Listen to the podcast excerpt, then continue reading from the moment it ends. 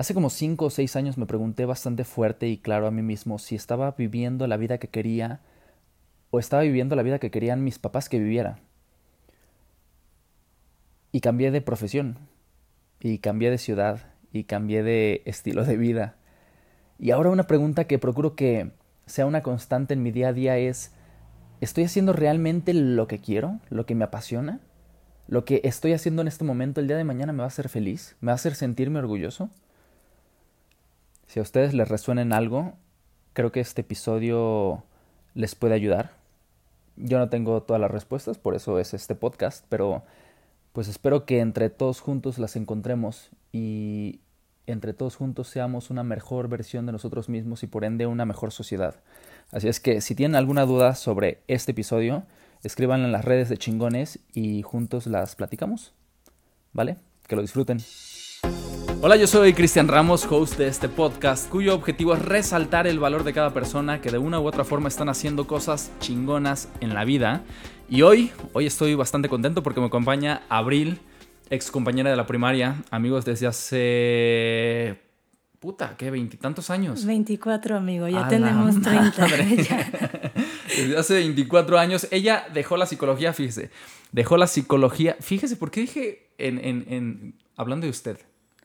No sé, le tienes respeto al público. Somos Le tengo mucho respeto, pero a ver, seguramente son de nuestra edad. Ella dejó la psicología para seguir su pasión, que es escribir, y dejó la heterosexualidad para ser feliz y libre. Bienvenida. Wow, suena muy bien. Si lo dices así, suena, suena, que me la pasé bien. suena que me he divertido.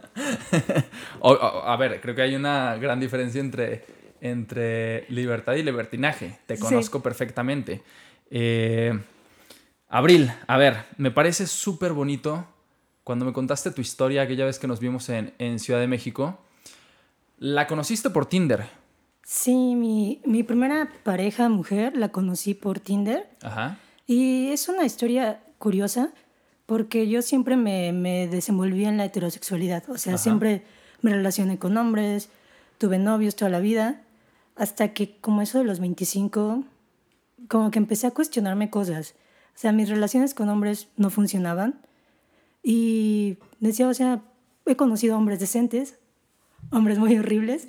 No creo que los hombres sean el problema, ¿no? O sea, sí me gustan, sí, sí me atraen todo, toda esa parte ok, pero a lo mejor me entenderían quizá un poquito mejor o de una manera más profunda con una mujer en términos de sensibilidad, de racionalidad. Y dije, ¿por qué no? ¿Por qué no intentarlo? O sea, siempre he creído que las mujeres son, son hermosas. Sí. Entonces fue como, pues, pues va, a ver qué sale. Entonces dije, ¿cuál es la, la forma o el medio seguro de, de, conocer mujeres interesadas en mujeres? Ajá. Tinder, ¿no? O Venga, sea, clean, clean, clean. Sí. Qué chingón. Y tuve ahí como, como un golpe de suerte que yo le llamo Tinderipia, que es el juego de palabras entre serendipia y Tinder. Ajá. Y pues nada, o sea, hice match eh, con una chica, a la semana salimos y pum, me fui a vivir con ella a los, a los seis meses. Wow. Sí. Wow. ¿Y llevan cuántos años? Pues ya tres años y medio. Ok, sí, Sí, sí. Yo siempre fui como muy escéptico en la cuestión de, de, Tinder, de todas estas aplicaciones de citas. Una, yo, yo, bueno, creo que más que escéptico, miedoso. Súper culo, porque siempre decía, híjole, me da, me da pena que alguien me vaya a reconocer, que alguien me vaya... Y no porque sea actor, o sea, porque, porque he visto cómo en los grupos amigos de repente dicen, ah, ya viste, ahí está fulanita de tal, amiga en común. Sí. Y rolan las fotos y me parece súper de mal gusto, porque a ver, brother, si, si la estás viendo es porque tú estás ahí. Y es exactamente lo mismo. Y ahí entra un tema ¿por qué a ella sí la expones y por qué no te expones a ti? Sí, ¿no? O sea, ¿por qué sí lo encuentra señalable? ¿Por qué sí cree...? Señálate a ti. Exacto, es como están en la misma app. Y ni siquiera te señales, o sea, no hay nada que señalar. Sí, exacto. Entonces, como, ¿cuál es la necesidad de, de hacer de eso un tema, no? Y a ver, se da más liga en Instagram. bueno, no sé si más, ¿eh? No sé si más, pero sí se da mucho. O sea, si ya hay más, más de tres likes, es que te están ligando. O sea, tres... Sí. Fíjate lo que me vengo enterando. claro, por supuesto. Voy a poner más atención. si te dan, o sea, es lo que yo he descubierto. Si te dan tres corazones seguidos en notificaciones es, quieren algo. Bueno, sí, sí, sí, sí, pero luego hay cosas que, que, dices, esto, esto no va a funcionar, o sea, te dan, me ha pasado, esto sí, sí me ha pasado, que de repente me llegan 18 notificaciones de fotos de hace tres años. O sea, dices, no, no es así. No. Claro, sí. sí. hay que disimular también como, como esta onda stalker, como que sí. Sí, sí, sí, sí, sí. Oye, bueno, regresando un poco al tema. ¿Qué representó para ti? Ok, estoy saliendo ya con una chava, estoy probando cosas completamente distintas, me estoy permitiendo a mí darme como esa libertad o ese permiso, porque me parece súper bonito, de, de descubrir cosas nuevas y ver si por ahí mi felicidad se puede compartir con otra persona, con la felicidad de otra persona. ¿Qué representa para ti? Pues es complejo en términos de que las personas no siempre van a entender lo que a ti te hace feliz. Y no solo no lo van a entender, a veces ni siquiera lo respetan o ni siquiera lo toleran, ¿no? En el peor de los casos. Entonces, a nivel personal, pues está increíble hacer lo que se te antoje con la libertad de, de ser tú mismo. Obvio todo esto en el marco de, de nunca violentar la integridad de otra persona. Claro. Eh, pero para muchas personas eh, el que yo me asumiera de esta manera, diría que, que lesbiana, pero pues también no, no puedo negar que anduve con hombres, entonces yo creo que sería como bisexual. Claro. Sí, sí, sí, sí, si habría que catalogarlo, posiblemente lo, lo, manejaría por allí. Y para muchas personas fue, fue complejo, sobre todo para mi familia, entender que yo estaba optando por un estilo de vida que ellos consideraban no tradicional. Entonces sí fue, fue complejo en ese sentido, a nivel familiar, pero en todos los aspectos de mi vida, con excepción de ese, la verdad es que fluyó bastante bien. O sea, afortunadamente la mayoría de, de mis amigos, de la gente que he elegido en mi vida, pues la orientación sexual de alguien es algo que pues, les vale. Claro. totalmente les vale. Nunca tuve como esta esta salida del closet. Solo fue algo tan natural como un día les dije, ay, ¿qué creen? Salí con este güey. Luego es como, ay, ¿qué creen? Ando con esta morra. Y nadie, tampoco nadie se sorprendió. Eso dice mucho de mí, pero, pero sí, o sea, en ese sentido fue pues natural. Oye, ¿y te dio miedo decirle a tus papás? Ay, sí, muchísimo. Bueno, tú nos conocemos desde niños, sabes que, que pues mi familia es una familia tapatía tradicional. Que somos muchos los tapatíos. Ay, somos súper muchos. ¿Qué pedo con los conservadores? Con lo... De verdad, hay un abismo, híjole, generacional muy, muy importante. Sí, sí, totalmente. Y más, sobre todo en las personas que nos, que nos dedicamos como al trabajo creativo, pues somos mucho más abiertos de mente, ¿no? Entonces, sí, sí me dio miedo decírselos. Y de hecho no se los dije ya hasta que vivíamos juntas, ¿no? Así de, vivíamos juntas esta, esta chica y yo en CDMX y mi mamá fue como, voy a ir a visitarte, voy a ir a visitarte, voy a ir a visitarte. y yo así de, ah, ok, pero... Ahí te va. no, y pues obviamente fue el drama de la vida. Sí. Eso habrá pasado hace como unos dos años. La verdad es que fue difícil inicialmente, pero creo que mis papás han hecho un, un gran esfuerzo por pues por transformar su forma de pensar y, ser más respetuosos y honrar mejor mis decisiones adultas, ¿no? Porque al final es una decisión que estoy tomando como, como una adulta, como una mujer de 30 años que soy. O sea, yo creo que los, los estuve preparando, o sea, como que estuve empujando su tolerancia desde hace bastantes años, porque si bien sí, sí fue como una niña muy obediente, todo muy bien, en realidad, en cuanto terminé la universidad, empecé con, me voy a ir a vivir sola, me voy a ir a Ciudad de México. De ahí ya fue como, como romper un poquito lo, lo establecido. Y ya después se me hizo fácil ponerme perforaciones, se me hizo fácil ponerme tatuajes.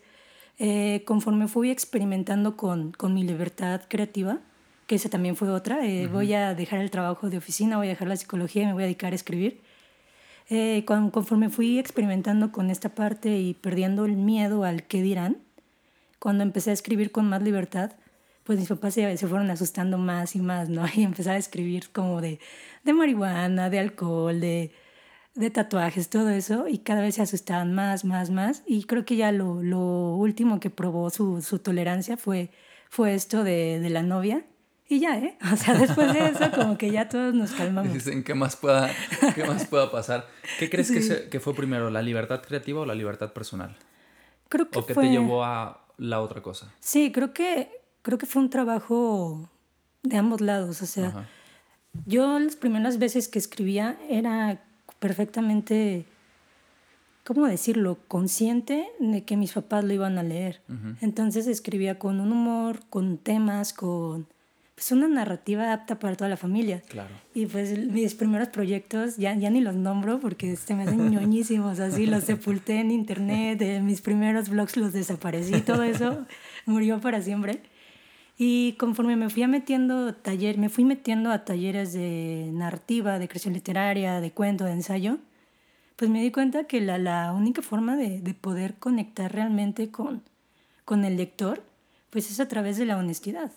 Y eso implica pues exponerte y, y, ser transparente y a veces mostrar partes de ti que, que quizá no quieras mostrar, pero pues es lo que hay, ¿no? O sea, qué, bonito eso que estás diciendo. Justo eh, estoy leyendo mucho sobre mercadotecnia digital y la tendencia es ir de corazón a corazón.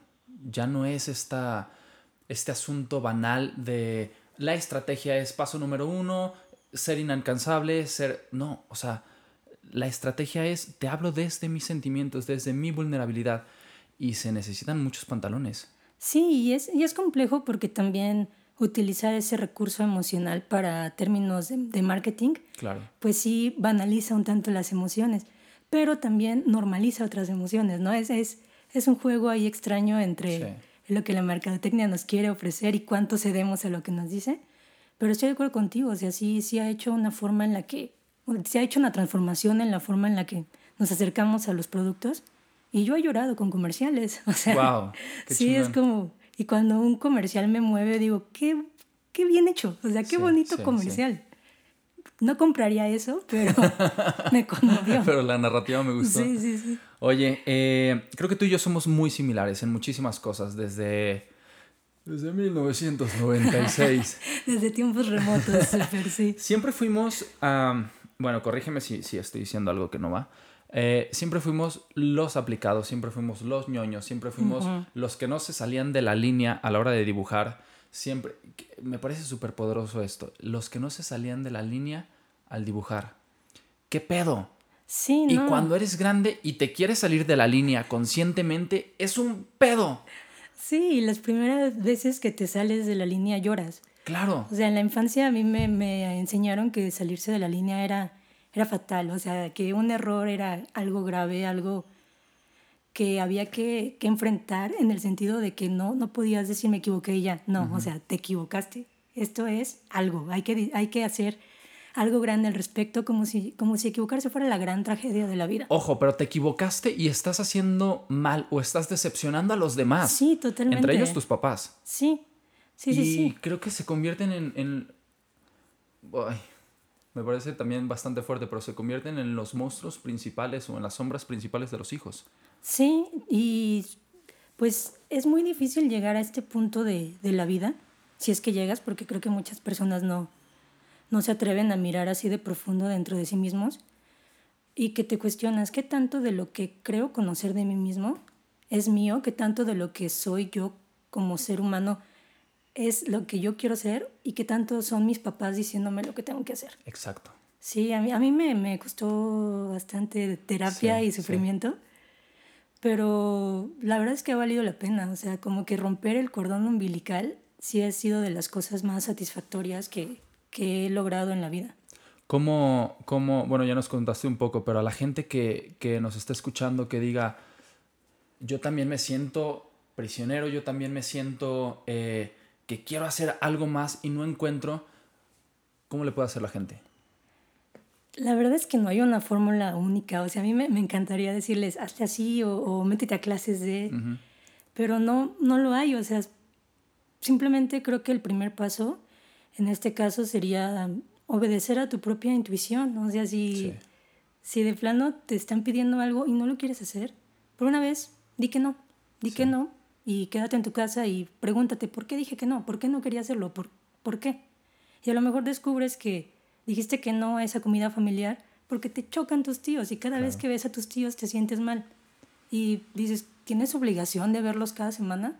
Pues no, a lo mejor y, y si te distancias de ellos y nada más los ves en Navidad, ya no te caen tan gordos. O sea, es, es una forma de, de, replantearte las cosas, empezar a, a, identificar lo que no te gusta. Fíjate, eh, justo me acordé de los tíos me acordé de esta onda de ser congruente. Normalmente, sí, cuando somos niños somos congruentes con nosotros mismos, pero llega una edad en la que no lo somos más, en la que somos la construcción de los imaginarios sociales de la gente que nos rodea. Y comenzamos a perder esta identidad o a lo mejor a enterrarla un poco para adoptar la identidad que quieren que seamos los demás. Y me acuerdo y ojo, no estoy, no, estoy echando culpas ni nada, pero a mí me, uno de mis entrenadores, yo fui nadador toda la vida, deportista, después triatleta, y uno de mis eh, entrenadores nos pegaba. Y era una violencia, o sea, de verdad, cada entrenamiento era ir nervioso a entrenar. ¿Cuántos años tenías en ese momento? Tenía, yo creo que ocho. O sea, fue mi entrenador en distintas etapas. sí, era, era súper fuerte, súper, súper fuerte. Algún día hablaré de esto. Pero ahora que estoy en un proceso de sanación, digo, ¿por qué nunca me defendí? ¿Por qué nunca les dije a mis papás? Eh, porque mis papás eran de los de, bueno, si estás haciendo mal, que te reprendan, porque a lo mejor lo mereces, o sea, porque, porque sí, o sea, cada acto tiene su consecuencia. Y ahora yo digo, ¿y por qué? O sea, ¿por qué no? no defender, ya lo platicé en su momento con mis papás y mis papás decían, pues es que tú nunca te quisiste salir de ese equipo, claro, no me quería salir porque tenía miedo. Y es justo eso, o sea, tenemos miedo a decir lo que realmente lo que realmente queremos. No quiero ir a esta comida familiar porque están mis tíos. Y porque a lo mejor mis tíos algún día me criticaron o porque a lo mejor mi tío tiene una cara de enfermo o porque lo que sea. O porque no me da la gana. Y simplemente es ser congruente con uno mismo. Y lo entiendes hasta que te pasan una serie de cosas y lo entiendes hasta que eres grande y hasta que entras en ese proceso o metes el piecito en, en la alberca en, güey, me quiero sanar y quiero ser congruente conmigo mismo y quiero ser auténtico y quiero dejar de ser lo que dicta la sociedad. Y creo que ahí es cuando empieza este proceso de, de sanación, si se le podría llamar. Sí, creo que en nuestro caso, que más o menos tenemos una historia similar en el sentido de que nos criamos en la misma ciudad, y nos fuimos a, vivir a, vivir a la Ciudad de México más o menos a la misma edad, creo que sí influyó mucho el, marcar distancia con, con los valores tradicionales y eso implicó poner 600 kilómetros de, de separación entre nosotros y nuestros papás, ¿no? Y también tiene que ver con, uno, que crecimos en una, en una cultura súper súper basada en el adultocentrismo, en que los grandes tienen la razón porque son grandes. Entonces los maestros te pueden gritar porque ellos saben más que tú. Claro. Tus papás te pueden castigar porque tienen absoluto poder sobre tu vida. Sí. Eh, el hijo se equivoca, el papá no. El hijo se disculpa, los papás no. O sea, es algo en lo que crecimos todos. Eso, sí. Y también como esta, esta situación constante en la que estamos todos de que se nos invalidan las emociones. Y yo creo que a los hombres más, ¿eh? O sea, de no, no puedes llorar, a mí, por ejemplo, no, me, si lloraba era como, te voy a pegar para que tengas una razón para llorar. Ala, sí que... Sí. Ajá. Sí, ahorita en terapia y yo seca, así, siendo una sola lágrima, así ya... ¿Dónde abro la llave? Sí, lagrimales atrofiados de por vida. Y así nos pasa, o sea, nos enseñan a rechazar nuestras emociones hasta que ya ni sabemos qué sentimos, ni por qué sentimos, ni nada. Estamos así como medio, medio zombies, medio cargados de cosas que ni identificamos. ¿En, qué crees que te ha ayudado el proceso creativo?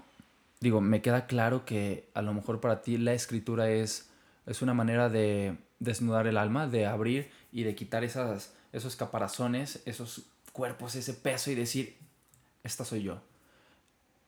¿Te ha ayudado?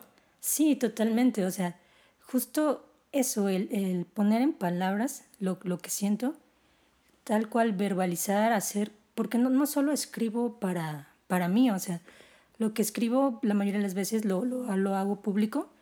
Eh, tengo un blog, entonces es como, no solo voy a decir algo que yo voy a saber, es como, mira internet, aquí, está, aquí están mis intimidades. Y es desprenderme de, de, bastantes miedos. O sea, creo que el miedo al que dirán fue algo que, que me persiguió bastante tiempo en la vida. y liberarme de ello sí representó encontrar con la persona que soy. Y mucho tiempo me consideré una persona muy apretada, muy aprensiva. Y ya me doy cuenta que no, o sea, que no, que no, no soy así, no era así, simplemente tenía mucho miedo de, de lo que los demás pudieran pensar de mí. El qué dirán, ¿no? Qué lastre tan... Qué pesado. Qué pesado, que yo creo que es el de los enemigos principales del ser humano. Yo, yo, también... Es que, híjole, sí, somos muy similares. igual, o sea, el qué dirán en, en todo momento es o sea, te tienes que portar bien porque qué va a decir la gente de ti. No hagas esto porque qué va a decir la gente de ti. Y es un. Es, es una prisión. Es estar prisionero de verdad y no poder ser tú y no poder ser. No permitirte ser feliz. Sí, y, una vez que, que descubres o te permites ser tú mismo, dices, wow, wow. bien bonito, bien bonito. ¿Cuánto tiempo perdido? Sí, sí. Ojalá esto lo hubiera vivido a los 15 años. ¿Cómo no se me ocurrió hacer esto? Sí, totalmente. Oye, escribir me parece que es una de las terapias más, más chingonas. Justo estoy haciendo un taller de, de Julia Garner un libro que se llama El Camino del Artista. Ah, qué chido. Que también en el podcast anterior, lo, lo, en el capítulo anterior lo presumía. Me parece que es un gran, gran libro y que uno de los ejercicios principales es escribir todos los días, todas las mañanas. Que lo primero que sea antes de agarrar el celular, escribe tres páginas. Lo que sea que se te venga a la mente. ¿Tres páginas? Tres páginas. Ah, es muchísimo. Es muchísimo. Está brutal. Es muchísimo, pero después el ejercicio se va volviendo un acto de sinceridad contigo mismo. Porque lo primero que se te viene a la mente a lo mejor es, híjole, tengo sueño, no se me ocurre nada, pero después de ahí es como que alguien más está escribiendo a través de ti y a lo mejor es, me estoy dando la oportunidad de ni siquiera escribirlo con, con, con la sintaxis correcta, ni siquiera escribirlo eh, si se me va una falta de ortografía, porque soy súper nazi con todo eso. Ah, súper eres. Súper lo soy. Y, y es justo eso, también me ha ayudado a darme esta libertad y escribiendo me he conocido mucho más que saliendo a correr a pensar. Sí, y tiene que ver con que la forma en la que organizamos nuestros pensamientos es a través de las palabras. Entonces, sentarte y ordenar tus palabras es como literal desenredar un hilo, o sea, sí, claro. ir poniendo un pensamiento detrás de otro, ir dándole una causa-consecuencia, ir atreviéndote a, nombrar y a conceptualizar lo que está pasando por tu cabeza ya es en sí mismo terapéutico, que es realmente la base de, la terapia psicológica, el discurso, lo que las personas puedan decir de sí mismas. Y aceptar, ¿no? Creo que a mí me costó mucho como si en el libro, fíjate, justo lo que, lo que mencionábamos del que dirán, como si en el cuaderno en el que estoy escribiendo hubiera un juez que me dijera, ah, te estoy viendo, ¿eh? Sí. estoy observando lo que, lo que escribes. Y te falta un acento. Exacto. No, y, y ah, entonces era cierto esto que estás escribiendo. No, te estás haciendo tonto. ¿Sabes? O sea, como que uno solo se, se va chaqueteando mentalmente y te vas autoengañando. Porque, güey, ¿por qué no voy a escribir lo que realmente soy, lo que realmente siento? ¿Por qué voy a engañarme a mí mismo si estoy escribiendo para mí? Sí. Es un ejercicio para mí. Y ni siquiera es tú solo, o sea, son años y años de socialización y de haber interiorizado valores súper rígidos que, te digo, aprendimos y pues no, no es que uno quiera ser así, pero sí tenemos este policía interno como, como una versión chiquita de nuestros papás adentro de nosotros. Claro. Sí. Yo creo que lo principal aquí es justo eso, ser súper sinceros con nosotros mismos, a darnos esos tiempos, digo, tú aquí eres la psicóloga, yo solamente lo, lo, lo empírico y lo que me funciona a mí es, en este momento lo que me está funcionando es escribir si tengo un pedo, si tengo una duda, si tengo lo que sea, voy a mi cuaderno y lo escribo. Y de verdad ahí encuentro las respuestas. Y no es que el, cuaderno me lo dé, es que yo mismo tengo las respuestas. Y yo mismo soy quien está construyendo esta vida y tengo la capacidad para reconstruirla, destruirla o hacer lo que me venga en gana. Y, y creo que la sinceridad con uno mismo es lo más importante. Sí, justo ahorita que, que mencionas esto de, de, tú estás escribiendo y es para ti, me recordaste algo que, que escuché en un taller de ensayo que estoy tomando también en estos días, que hablábamos de como escritor tú tú creas tu narrativa, ¿no? Es, es un taller de, de, ensayo autobiográfico. Entonces es como, al ponerlo en papel estás creando una narrativa de, de, tu propia vida, pero esa narrativa se puede cambiar. O sea, no porque esté en papel es, es, irrevocable, las narrativas se transforman. Y creo que el escribir diario con este ejercicio que estás haciendo, estás dejando un, testimonio de, de, quién eres en, a través de los días. Y eso te puede ser muy útil en un sentido de, de, de repente dices, ok, si lunes, martes, miércoles sentí esto y también lo sentí la semana pasada, hay algo, hay, hay, algo dentro de mí que, que no estoy atendiendo. Escárvale. Sí. Es, es una súper llamada de atención. Sí, y, y, las cosas que no, que no escarbamos se manifiestan, siempre se manifiestan. Si, si no ocurren de, de alguna manera pues emocional, eh, dolores corporales que luego no te explicas o la gente que siempre está enferma. Sí, sí. Sí. Oye, eh, ¿te han discriminado por ser creativa? No.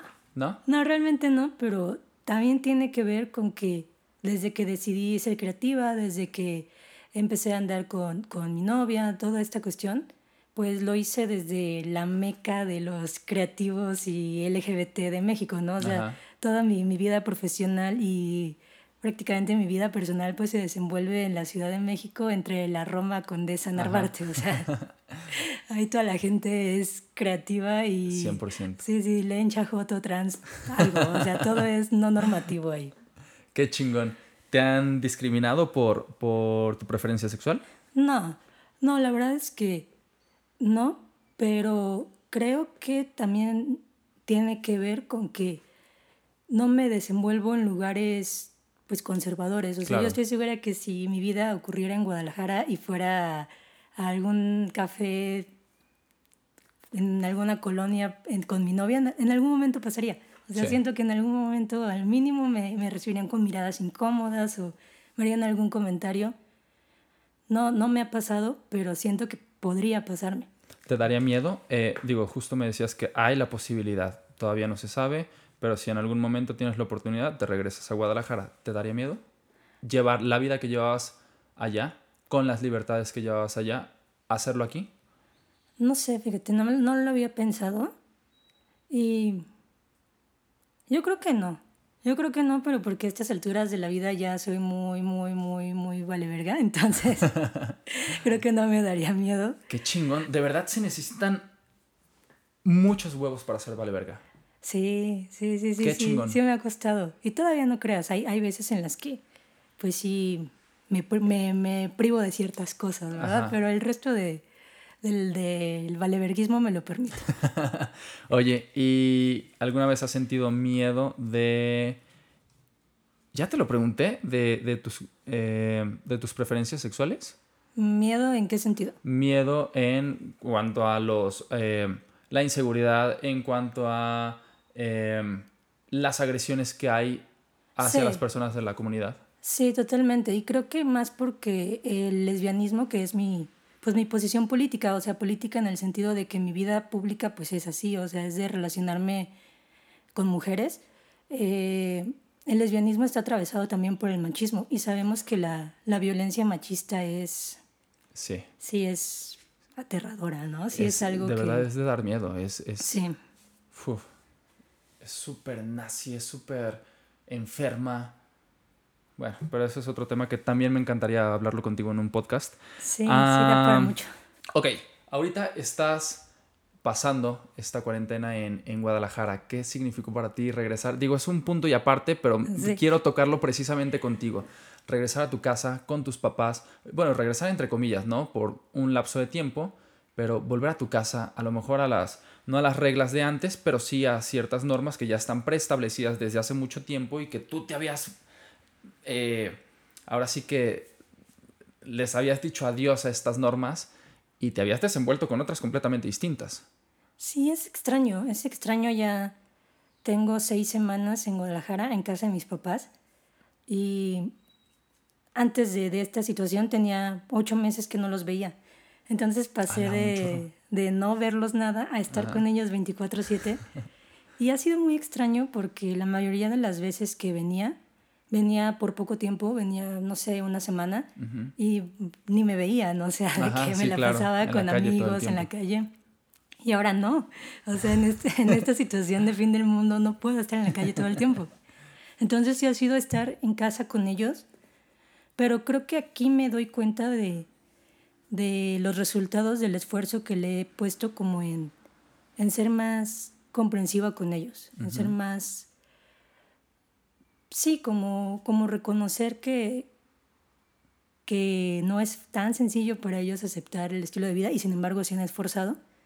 Entonces también yo estoy haciendo un esfuerzo considerable por que esta situación sea llevadera para todos. Me, me enorgullece mucho decir que en seis semanas con ellos solo les he hablado feo una vez. Y, no, y que, y que, y sí, o sea, y que es un gran avance. Sí, sí, sí, más porque, no sé, mis papás me, me estresaban mucho. Ajá. Y ahorita también, después de tanto tiempo viviendo sola, creo que soy mucho más consciente de, de lo que implica el cuidado de una casa.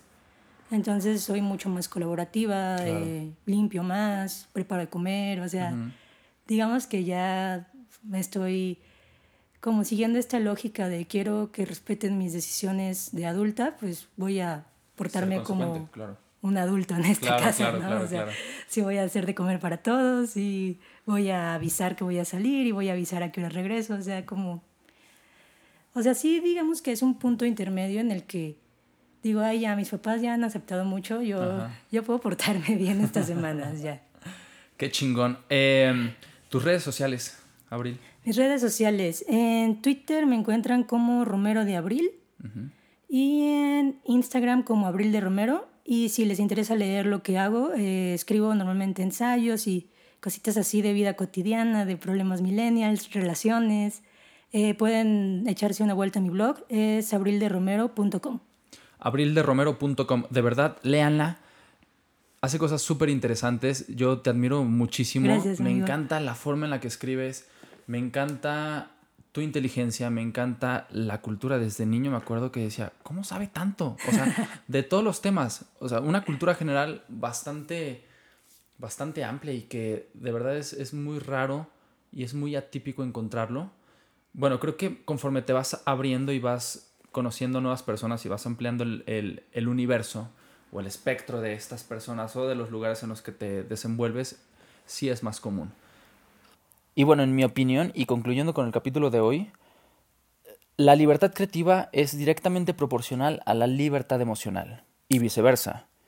Y por ende, si tenemos libertad creativa y libertad emocional, tenemos una mejor vida, tenemos mejor calidad nos conocemos mejor a nosotros mismos y somos mucho más congruentes y fieles a nosotros mismos.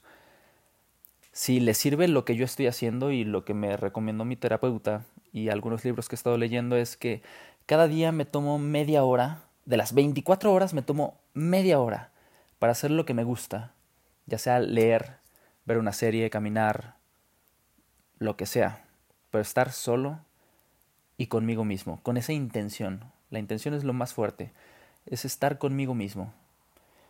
Y creo que también es importante tener un plan de acción. ¿Cuánto tiempo inviertes en ti? ¿Cuánto tiempo te dedicas a ti mismo? En lo que te gusta. Yo creo que si, si somos más chingones en a manera individual, vamos a ser mucho mejor sociedad. Así es que, pues a darle, Abril. Te considero una chingona con toda la extensión de la palabra, una persona súper capaz y pues aquí estamos para lo que se ofrezca. Gracias, amigo. Y muchas gracias por invitarme. Tú, de verdad, siempre he creído que eres un chingón. Muchísimas gracias. Síganla. Eh, Abril de Romero en, Instagram. Y Romero de Abril en Twitter. Y Romero de Abril en Twitter. Y de verdad que en Twitter es un éxito y en Instagram también lo está haciendo bastante bien. Y léanla en su blog. Y ya, nos vemos a la siguiente. Escríbanme cualquier cosa, cualquier duda, cualquier comentario. ¿Cómo podríamos mejorar este podcast? Este podcast lo vamos a hacer juntos. Entonces, pues por ahí estoy al pendiente de los comentarios. Yo estoy como arroba Cristian Ramos R en Instagram. Por ahí voy a estar subiendo contenido. Entonces, ahí nos vemos. Gracias.